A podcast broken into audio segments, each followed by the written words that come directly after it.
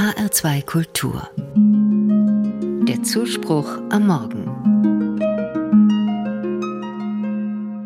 Mein Sohn Max ist acht Jahre alt und liebt Witze. Über manchen Witz kann er sich so richtig kaputt lachen. Zum Beispiel, Mama fragt, Fritzchen, weißt du, wo das Sieb ist? Fritzchen antwortet, im Mülleimer. Ich habe es weggeworfen, es waren zu viele Löcher drin. Oder, was ist der gefährlichste Tag für ein U-Boot? Antwort, der Tag der offenen Tür. Oder was ist gesund und schmollt? Das Schmollkornbrot. Lachen tut gut. Wenn Max sich ärgert oder traurig ist, hilft oft ein Witz.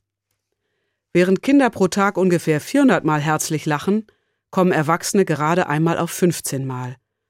Das finde ich erschreckend. Wenn ich mir eine Eigenschaft wünschen dürfte, dann würde ich mir mehr Humor wünschen und dadurch mehr Gelassenheit und Heiterkeit.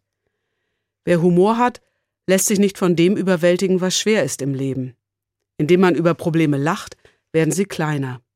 Wer Humor hat, findet oft einen Weg, nicht über den anderen zu lachen, sondern mit ihm. Die Theologin Gisela Mathieu hat über den Zusammenhang von Glauben und Gott und das Lachen ein ganzes Buch geschrieben. Wo der Glaube ist, da ist auch Lachen. Die Theologin ist auch Bloggerin und steht auf der Bühne, als Clownin. Sie liebt diese Rolle. Ein Clown stolpert oft und steht wieder auf, schüttelt sich und versucht wieder neu sein Glück. Wer sich selbst eine Clownsnase aufsetzt, verändert den Blick auf sich selbst und die Welt.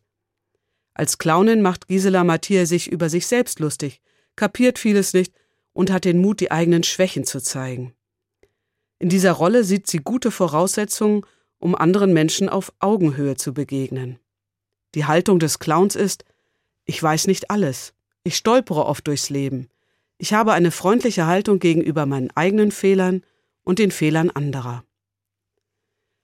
Auch wenn ich selbst nie Clownin werden könnte, gefällt mir diese Haltung. Die Theologin geht aber noch weiter. Sie hat für sich ein Gottesbild gefunden, das sie befreiend findet. Gott als Clownin. Erst war ich etwas skeptisch und fand den Vergleich gewagt.